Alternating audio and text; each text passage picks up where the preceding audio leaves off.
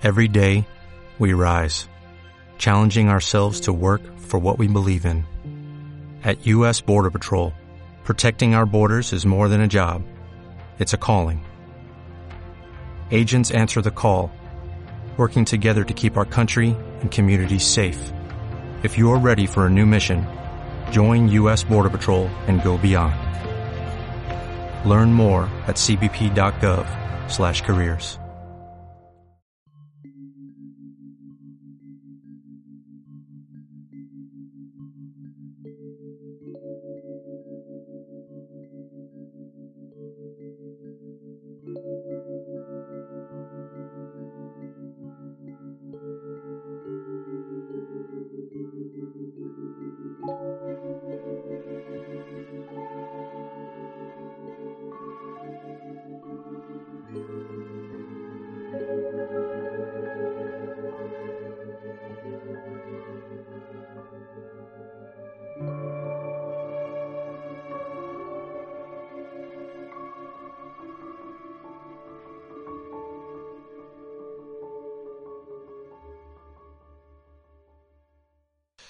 Y ahora ya pues nos vamos con el con el stripe. Estamos de, vuelta de haber visto esta magnífica, maravillosa película y ya quedáis advertidos desde el, desde el comienzo del vídeo empezamos ya con los spoilers y así que el que no lo haya visto no lo haya visto pues que, que la vea antes de, de este podcast.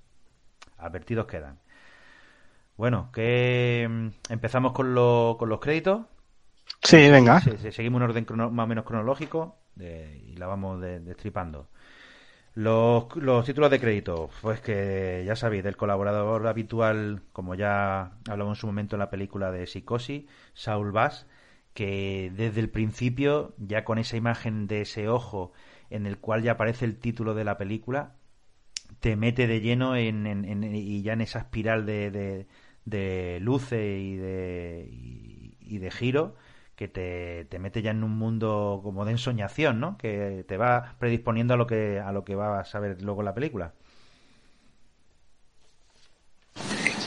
Totalmente, además no, no sé si a vosotros da la sensación, pero creo que acompaña perfectamente el tono de la película, oscuro y, y también un poco opresivo, el tema de la espiral, cómo va girando, cómo van entrando y saliendo, y un poco esa parte obsesiva, ¿no? De que veremos poco a poco como nuestro protagonista tiene un poco esa, esa, ese carácter.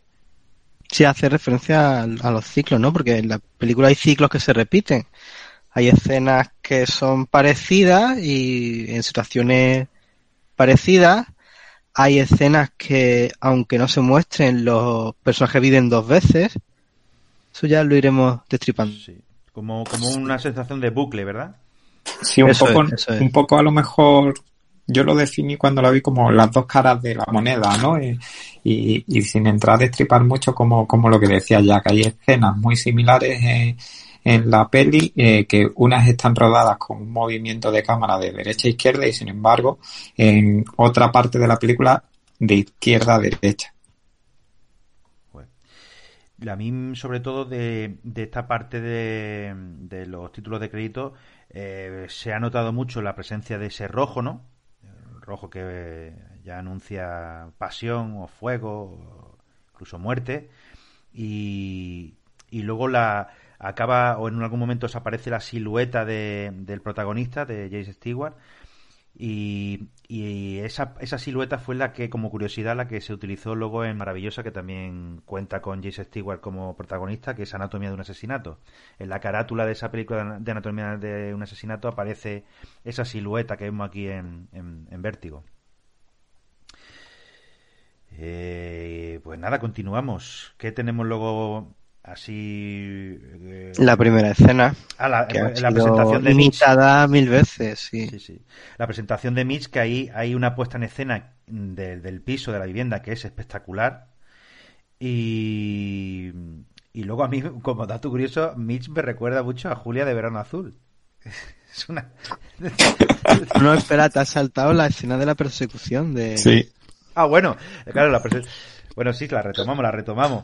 El, la, bueno, la persecución ahí, ¿qué tenéis vosotros que decir? Bueno, es un poco la presentación de, del origen de su enfermedad, ¿no? De la acrofobia. Sí, para mí, sobre todo, aparte de la presentación, bueno, yo creo que el plano en el que vemos cómo cae el policía y luego él mira hacia abajo es, es un, ya es un, un, muy buen plano donde te, donde te juegas mucho con, con el inicio de la acrofobia y cómo, y cómo va a ser representado. Creo que es una escena que se ha copiado un montón de veces. Creo que en una película de Clint Eastwood, ¿no? En la que están huyendo por Ahora mismo no acuerdo ahora mismo el nombre. En la línea de fuego. Esa, esa, esa. Es que es un homenaje a esta, creo yo.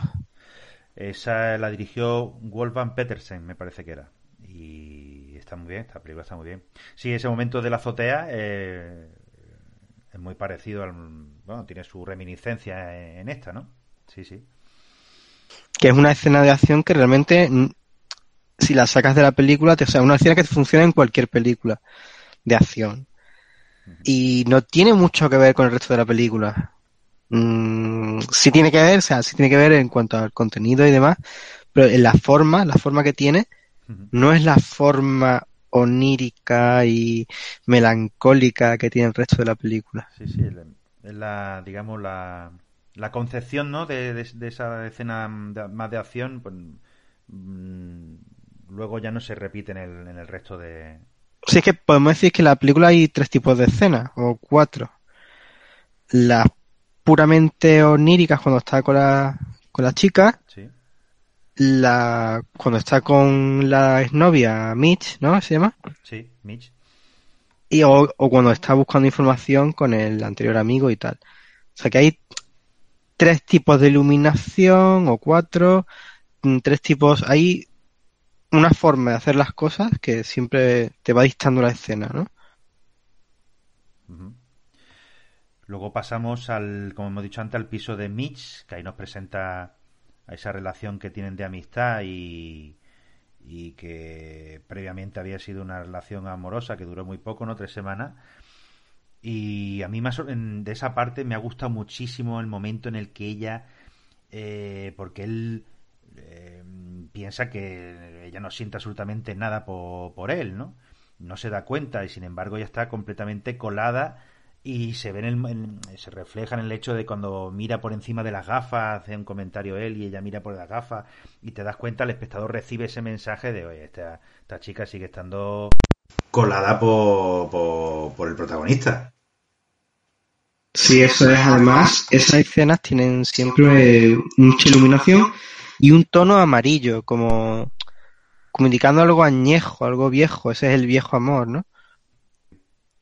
Luego yo tengo aquí anotado la cuando están cuando ya le encargan el trabajo y, y entra en el restaurante porque va a haber una el, el, la persona el amigo el, compañero de universidad que le dice que le va a presentar o, por lo menos no lo que le va a presentar, sino que vaya al restaurante donde va a cenar con su mujer para que la vea y la pueda eh, distinguir para poder seguirla. En Ernis, ¿no? El restaurante Ernis. Ahí hay un momento en el que entra y la puerta sigue basculando, ¿no? O sigue...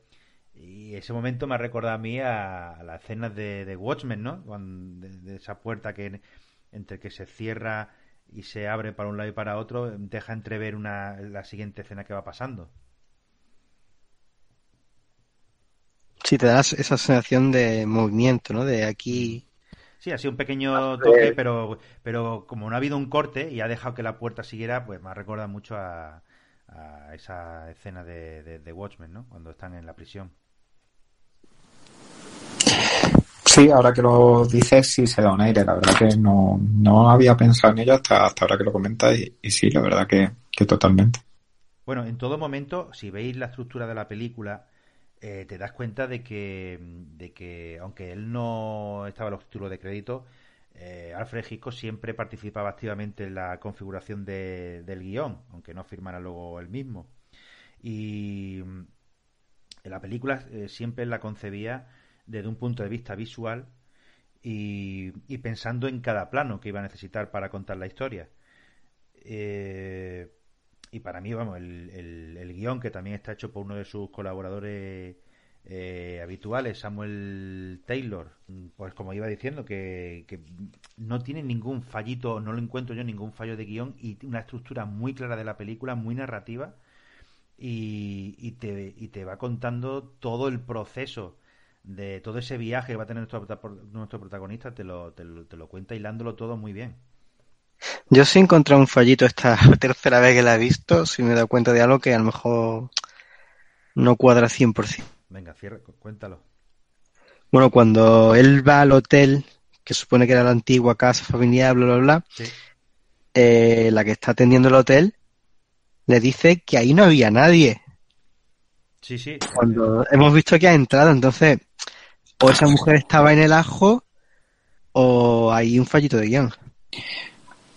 Sí, lo, deja abierto. Puede ser que, pues, estuviera comprada también, claro. Yo me, yo me inclino a pensar que o es una mala empleada o que está comprada, pero que es parte de, toda la trama que quieren construir en la que... Claro que es parte de la trama, sino no. un poco así ya, un poquito... No lo sé, yo creo que te lo deja un poco a que tú te imagines. I want to be. Exactamente. Sí, o se puede deber a un despiste de la mujer, porque está en su mundo haciendo sus cosas y aprovecha a otros descuidos de entrado, o pues simplemente que cuadra mucho más. No, es verdad que lo pienso, se excusan, eso está pensado y se excusan porque ella dice que estaba echando el aceite de oliva a las plantas. Exactamente, entonces cuadra que haya podido pasar sin que sin ser vista y como ha sido un momento rápido de, de abro las cortinas, me asomo y me voy tal y como he venido o que tuviera otro juego de llave ella una copia y entrara del tirón aprovechando el descuido de la mujer, o simplemente que estuviera comprado, tampoco... Em, en fin, se, se, puede justificar, ¿no? No es fallo como tal, sino, mm. sino es, pero bueno, sabes. O simplemente una persona que ha perdido la pasión por su trabajo. Como diría Lisa Simpson, ¿no? luego todo, todo el proceso de, de, embaucación, ¿no? De, a, la, que él se está siendo sometido, también lo, lo va contando muy bien, ¿no? Llevando mm, parte por parte los sitios estratégicos que necesitan para que la trama les cuadre.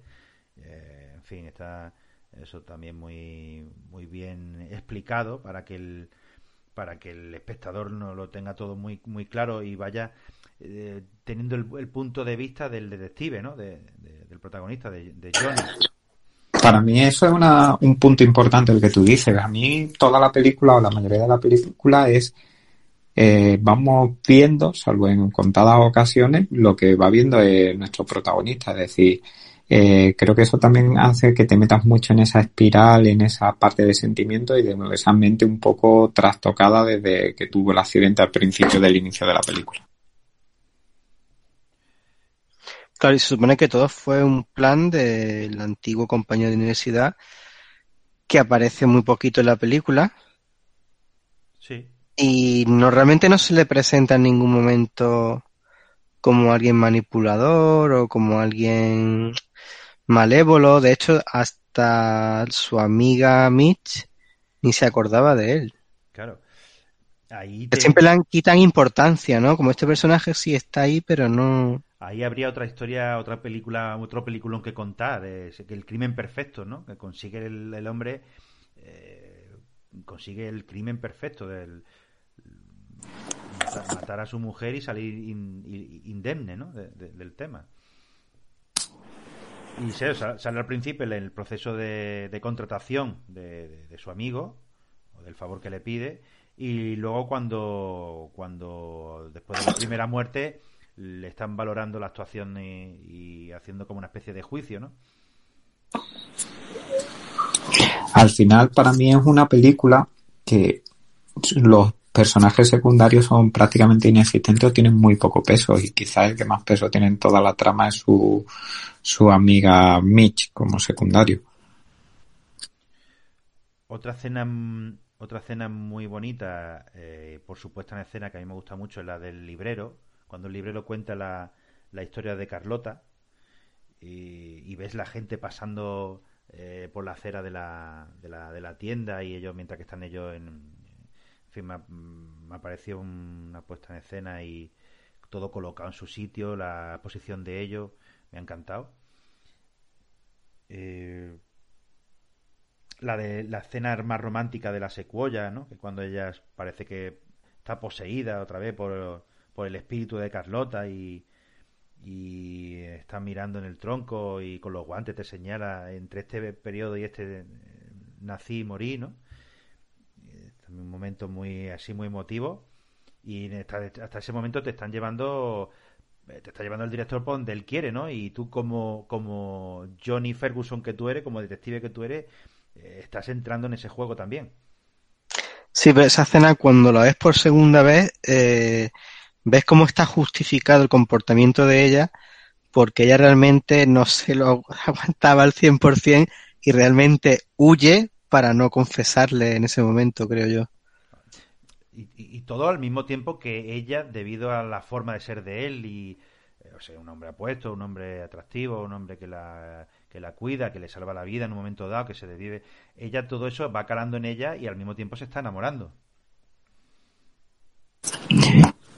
Eh, precisamente y, bueno y un poco eh, avanzando un poco más en el tiempo eh, creo que queda patente no en esa parte en la que se encuentra ya con con el alter ego de, de la de se me ha ido el nombre perdón de Judy.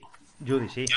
Y, y y en la primera escena en la que se encuentra, que va a la habitación con ella eh, y quiere invitarla a cenar después de hacerle ese pequeño interrogatorio, le, ella luego se queda como escribiendo una carta confesando todo lo que ha sucedido, que luego acaba rompiendo. y esa parte, para mí es la parte también que es un acierto y que parece ser, yo no he leído el libro, pero parece ser que en el libro no aparece esa escena. Y yo creo que esa parte es uno de los precisamente de los puntos fuertes que te da ese giro en la historia y te sigue enganchando con lo que está sucediendo. Para mí es el momento culmen de la película y donde verdaderamente hay da un golpe de genio en, la mesa a Hitchcock. Y, efectivamente en el libro eso es eh, sigue con los cánones normales de una novela de misterio, de suspense y eso todo se desvela al final. Y él ahí toma la decisión de de dar un golpe en la mesa, mm, muy en el estilo a lo que haría luego con Psicosis, y, cambiar completamente el, concepto y decir, hasta aquí eh, la película de misterio y ahora empieza otra película, la que yo realmente quiero hacer, ¿no? que es la que va después de, de todo eso. antes de seguir con esa escena, el... Mm, ¿Qué me decís del momento en el que la celosa amiga de, Johnny Ferguson, Mitch, le enseña ese dibujo eh, con, la, con el cuerpo de, de, Carlota y, la cara de ella, de la propia Mitch? Y él se ve, se le da hasta miedo, ¿no? Y se, se siente un poco ofendido y se va del piso ese momento es, buenísimo cuando va a ver el cuadro de la amiga que está pintando y ve que está la cara de ella. Es brutal, es brutal. Es brutal. Y, lo tengo aquí marcado porque digo, joder, no le dices en ningún momento que sigues enamorado. De hecho, ella cortó con él. Luego lo tiene ahí como amigo, como perrito faldero. En el momento que se fija en otra mujer, se pone celosa. Y, y claro, no hacían nada para llamar su atención mientras lo la tenía ahí eh, rondando. Pero en el momento que ella se fija en otra mujer que es otro momento maravilloso de Mitch, que hace un trabajo para mí espectacular. Eh, que la que yo llamo Mitch, que yo llamo cariñosamente Julia de Verano Azul, eh, llega con el, con el coche y ve que está saliendo está saliendo eh, Kim Novak de, de la casa de él, cuando, después de que él la ha salvado de cuando se ha caído en el, en el, en el agua, y, piensa que han tenido una fe, ¿no? Bueno, una fe, una relación, y, se va a indignar, ¿no? Y cuando es buenísimo.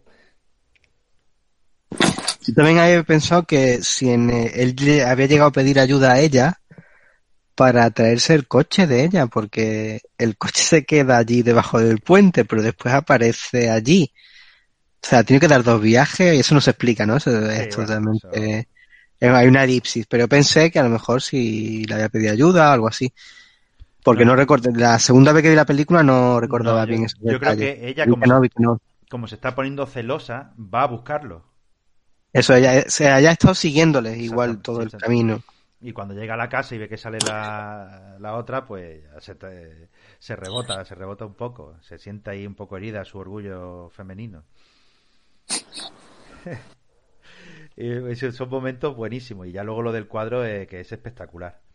Y, y, si queréis volvemos ya a lo que estábamos hablando antes, que para mí es el momento culmen de la película, el que tú decías, Joe, el, en ese momento de, de, que toma la decisión de contarle al espectador, oye, esto ha sido así, ha sido un engaño, y, y nada, vas a tener tú más información que el, que el propio protagonista.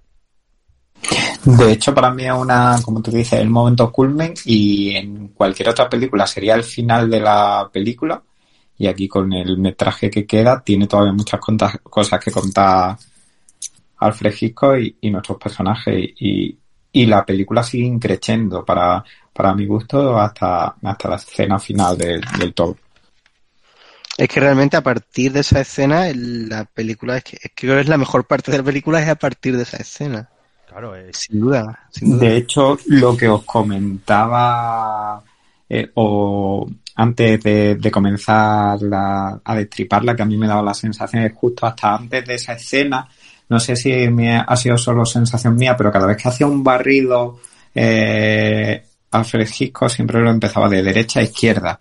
Y a partir de, de la muerte eh, de, de, nuestra protagonista, los barridos de, de, la cámara siempre son de izquierda a derecha. Es como que hay un, un cambio en, en la orientación de, de grabar y por eso lo que os comentaba de, de las dos caras de una moneda que me daba la sensación. Ah, bueno, lo que comentaba antes, lo que, mm, con lo que has comentado ahora me recuerdo lo que comentaba antes sobre los ciclos y tal. Eh, bueno, es que eso viene ahora, tenemos que hablar de cuando se vuelven a encontrar, ¿no? Vamos a seguir con eso. Digamos que sí, que, digamos que ha, hecho un camino de ida, ha llegado y vuelve, ¿no? Y vuelve. Vale. Pues lo que decía, que las cosas que mm, viven dos veces en la película, los personajes. Por ejemplo, cuando el personaje de Kim Novak como Judy eh, se cambia el pelo, le busca los trajecitos, etcétera, todo eso lo ha vivido antes con el compañero. Sí. Porque supone que es una chica que él recogió de la calle, entre comillas, ¿no? Claro, claro. Es una Porque se parecía a su mujer y pues todo eso ya lo ha vivido antes, o sea, ya está viviendo dos veces eso mismo y está de acuerdo con eso de nuevo. Sí, pero en esta vez antes lo hacía igual por un motivo económico o... y ahora lo Yo creo que no, está, yo creo que está enamorada de él. Pero yo creo que ella también estaba enamorada del otro, del Puede ser, sí, sí, sí. Sí, que la tenga engatusada, ¿no? Que la que le hubiera prometido, digamos, eh, me, deshago, me deshago de mi mujer y me quedo contigo. Pero incluso esa espiral que, o ese ciclo que comentas que ya nos queda también claro o intentan quedar, que quede claro desde mi punto de vista en los, en los créditos de inicio, también se repite un poco los patrones de, de movimientos. Cuando, cuando nuestro protagonista está subiendo al campanario y mira hacia abajo y la escalera es un totalmente como un ciclo que, que, que, parece que nunca termina, que es una espiral dentro de sí, cuando van andando por el cementerio y, y ven la tumba de Carlota, cuando va en su coche, que no, no recuerdo si la escena son 10, 15 minutos, y, y va, y va subiendo, bajando por las calles, izquierda, derecha, y al final parece siempre que está haciendo como, como una espiral, una elipse o, o círculos concéntricos. Creo que... Sí, que además acaba en su casa, que es el punto de partida, ¿no? Sí, entonces creo que lo tiene tan hilado para darte esa sensación a veces de claustrofóbica, de no, de empezar pero no terminar, que, que ya te lo está dejando claro los propios créditos. O casi de laberinto, ¿no? De, o, o, más bien de círculos concéntricos, que sales y llegas al mismo sitio constantemente. Sí. Sí, sí, sí. Bueno, tenemos claro que la película en, el, en la hora 23 pega a Gisco, como hemos dicho, el puñetazo en la mesa, le da toda la información al espectador, se la niega al personaje eh, y ahora pues el, espectador pues dice eh, rompe la película, ¿no? Como en psicosis, como hemos dicho antes, y dice, bueno, ¿y, ahora qué pasa con...? Ahora tienes toda la atención, está en ver eh, qué pasa con este personaje, ¿no? Cuándo se va a enterar de la, de la verdad, esa verdad que nosotros ya sabemos, ¿no? Y eh, es una forma muy novedosa de, tener, digamos, al espectador completamente enganchado o, de cambiar un poco la, la perspectiva de lo que serían los cánones o las películas normales de suspense. Y a partir de ahí empieza el momento de transformación, como hemos dicho, y empieza la obsesión. Ahí es cuando, eh, cuando toda la obsesión que, tiene, que tiene Johnny o Scotty eh, la vuelca con, para darse, como hemos dicho, de dos en dos, ¿no? Otra vez quiere darse una segunda oportunidad con una persona que él ve que es muy parecida a, a la mujer que perdió y que, y que quiere transformarla para tener una oportunidad nueva de salvarla. Totalmente. Incluso para mí es muy curiosa la escena en la que ella ya está prácticamente transformada, pero no lleva el pelo recogido. Y, y cómo eso le afecta, de, qué manera le afecta. Y si os fijáis, el recogido que llevaba ella también es una espiral. Sí, sí. Pero es que esa escena tiene miga. Esa ahora la, hablaremos en profundidad de ella. Que eso es una mm, escena de, de, sexo frustrado total. Total. Eh, eh, quería, bueno, antes de empezar con esa, quería deciros de que cuando habéis estado hablando del tema de la conducción, no se puede conducir mejor que ella estuvo en esta película. No se puede hacer una a mí esas escenas me encantan. Cuando va siguiendo a, la va siguiendo en el coche, no sé, transmite un algo que, a mí me deja completamente eh, anonadado viéndolo como conduce. Eh, con el tema de la obsesión, bueno, eh, al mismo tiempo está haciéndole un homenaje a la, ciudad, a la ciudad de San Francisco, que en pocas películas, no sé si en Bullet o en alguna más, hay un homenaje tan claro a la ciudad de San Francisco, a sus calles, ¿no? A su a la, a su orografía, que es, precioso, ¿no? También en el puente, en fin, la ciudad de San Francisco, pues vamos, le, debe mucho a Gisco con esta película porque, claro, la, deja muy bien. Y, y como me he dicho antes, comenzaba la... Eh, que a mí me decir, cuando comenzaba el tema de la obsesión y la transformación de, de Judy para, para transformarla en, la mujer que la ha perdido, eh, cómo cómo te, eh, mm, cómo te transmite esa impaciencia, ese misterio, esa obsesión, te la, te la, te la transmite Hitchcock mm, y, la asumes totalmente como tuya. Y también, eh, muy importante en todo esto que estamos hablando, tanto la escena de seguimiento, es el trabajo de la, de la música de, de Beltar Brennan. Pero bueno, es la de, de de, la música hablaremos al final. Seguimos con la, con la eh, escena esa también muy importante junto con la de la ruptura de, de, la trama. Esta escena que has dicho del el culmen de la transformación de ella, ¿no? Con el pelo recogido cuando viene ella rubia y llegan a la casa y él está esperando. Eh, esa tiene miga, ¿eh? Esa escena lleva un filtro de, de niebla, como de niebla, y algo en la luz creo que también lleva un tono verde.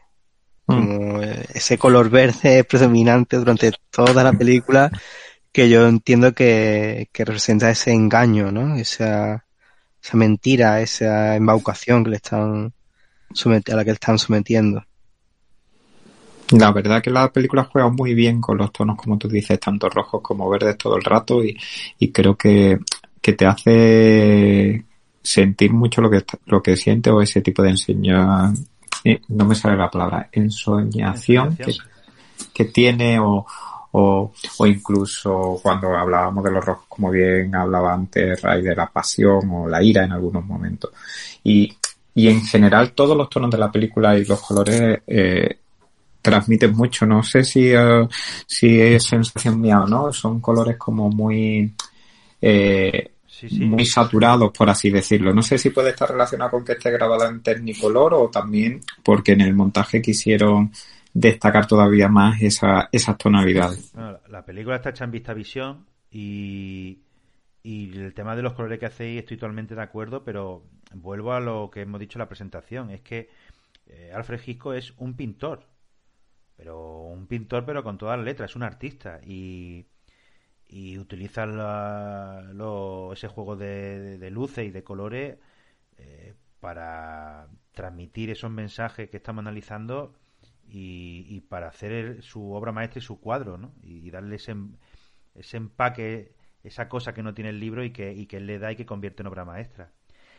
La predominancia del verde no la habéis notado. Por ejemplo, verde es el vestido que lleva ella, tanto en la primera escena en la que aparece como en las últimas o en una de las últimas. Bueno, con la reconoce también. verde es su coche. Mm, verde es el neón que hay en su habitación. Y hay mucha referencia a verde. En el, el, rojo también aparece tanto en los títulos de crédito como en el, en el bar Ernie, en el restaurante. Si veis las paredes, eh, las sillas, todo, tapizado en rojo, en un rojo fuerte, la joya, y ahí es el, eso te transmite esa sensación de peligro o de, o de pasión o que, que, está sintiendo él en ese momento. Claro, cada, cada, cada color juega con, con una metáfora y en ese sentido ahí Mm, esa labor con los colores solo se la hemos podido ver o analizar, que yo recuerdo así ahora mismo de pronto con tanta importancia en Akira Kurosawa, cuando hicimos aquella película de él, ¿no? Que utilizaba los colores también eh, para transmitir un Para cada facción, etcétera, sí, sí. Eh, con lo del vestido verde, eh, como curiosidad, Kim Novak no llevaba sujetador y dijo que la quería hacer así y a Gisco pues le, como, le encantaría la idea, por supuesto, porque le, le, en fin, como sabemos, le encantaban las rubias, ¿no? Y en ese sentido, cuando hablando de la transformación, hay mucho de Gisco en esta película, mucho de, biografía, porque esa obsesión que él tenía con las mujeres rubias eh, es la misma obsesión que tiene el protagonista para cambiar a esa mujer en la mujer de la que se había enamorado que, que, también es rubia y que, y que no existe realmente, solamente en su cabeza, ¿no? Es, es un fantasma o, fruto de su imaginación. Sí, eso es lo que da pie a pensar de cómo haría Tarantino su vértigo. Eh, con mucha más sangre, creo yo, ¿no? Algún plano de pies. con respecto a lo de la rubia, la actriz designada para esta película iba a ser Vera Miles, eh, que era la protagonista, entre otras, de El hombre que mató a Liberty Balance, y también salía con Gisco en, eh, sale con Gisco en, Psicosis. Y como se quedó embarazada, eh, digamos que para Gisco ya dejó de tener ese ese atractivo, como él cuenta, que no tenía, él lo dice con una palabra, no tenía el tono o el ritmo que necesitaba para la película. Total, que la, la, descarta. Y, claro, él toda la sesión que tiene con las rubias viene a partir de, su trabajo, su colaboración con Grace Kelly, que para él era su musa, y cuando ella ya deja de, hacer película o, o no lo puede contratar para sus proyectos, a todas las protagonistas que coge, como hizo con, con En Barney la ladrona, con Tippi Hedren, la, madre de... Eh, ¿Cómo se llamaba la que estuvo con Antonio Bandera? Mm. Melanie Griffith. Melanie Griffith, pues la madre de Melanie Griffith. ese, trabajo de transformación que hizo con, con Tippi Hedren en Barney la ladrona, eh, eh, ya le digo, es lo mismo que hace J. Stewart con, con Kim Novak, ¿no? muy curioso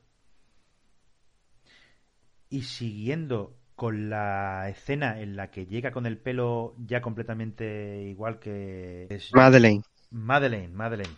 Eh, cuando ya llega a la casa con el pelo igual que el de Madeleine y le pide que se lo recoja atrás y ella es, es digamos esa última resistencia que ella tiene eh, para por lo menos decir a ver si se enamora de mí un poquito de, de, de, de yo no de, Judy de Judy Barton, no de, no de Madeleine.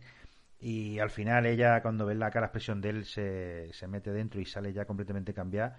Ahí es cuando realmente eh, está en. es cuando realmente va a tener sexo con ella. Es una escena eh, muy sensual y, que, y que anuncia sexo, ¿no? Sí, porque ella además se queja antes, ¿no? De, Ni siquiera me tocas. Lo dice, no sé si es antes de la transformación, sí, es antes de la transformación. Él quiere tener sexo con Madeleine. Y hasta que no convierta a Judy en Madeleine, no va a tener sexo con ella.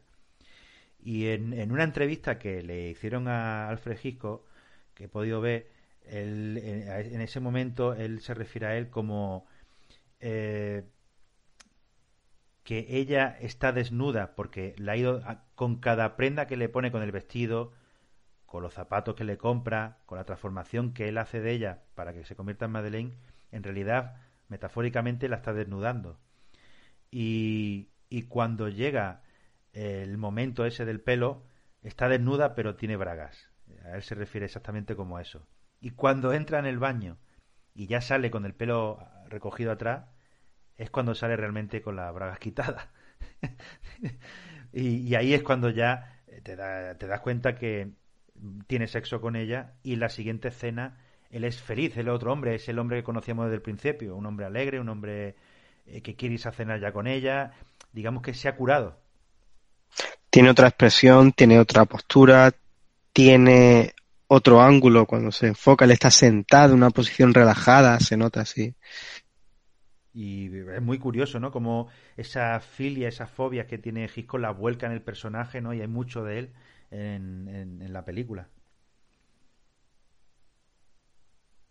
Eh, ese momento también es culmen, ¿no? Y cuando eh, la ayuda de, de, la música eh, es espectacular, ¿no? Cuando ella sale, camina hacia él y ya se dan el beso eh, y ves que está girando y en ese giro el fondo va cambiando y te, lleva desde el hotel hasta la escuadra donde se besó con Madeleine y vuelve otra vez al hotel y luego ya hay un fondo azul azul cielo que es como si él estuviera ya en éxtasis en el cielo no es la metáfora de, del sexo no después hay otra escena cuando él descubre el pastel que es similar a esa en el, que hay hay un desengaño no y también hay un giro de cámara similar y se ve el que en el que él no es feliz no él eh, ya se acerca a besarle pero él no claro, ya no. no continúa no claro porque no es digamos la, el contrapunto a esa escena. El, digamos que la no sé hasta qué punto hay de, que eh, se da cuenta del pastel y ha abierto los ojos o, o cuánto de no es Madeleine eh, es otra Madeleine no existe Sí, sí, es desengaño o la bofetada de realidad. Exactamente, exactamente. Que eso verdaderamente es lo que hace de esta película genuina, auténtica, única y tan buena, ¿no? Un hombre mm, eligiendo los zapatos para su mujer, el vestido que se tiene que poner, eh, enamorado de un fantasma completamente o de una persona que no existe. En fin, es una película de una originalidad tremenda.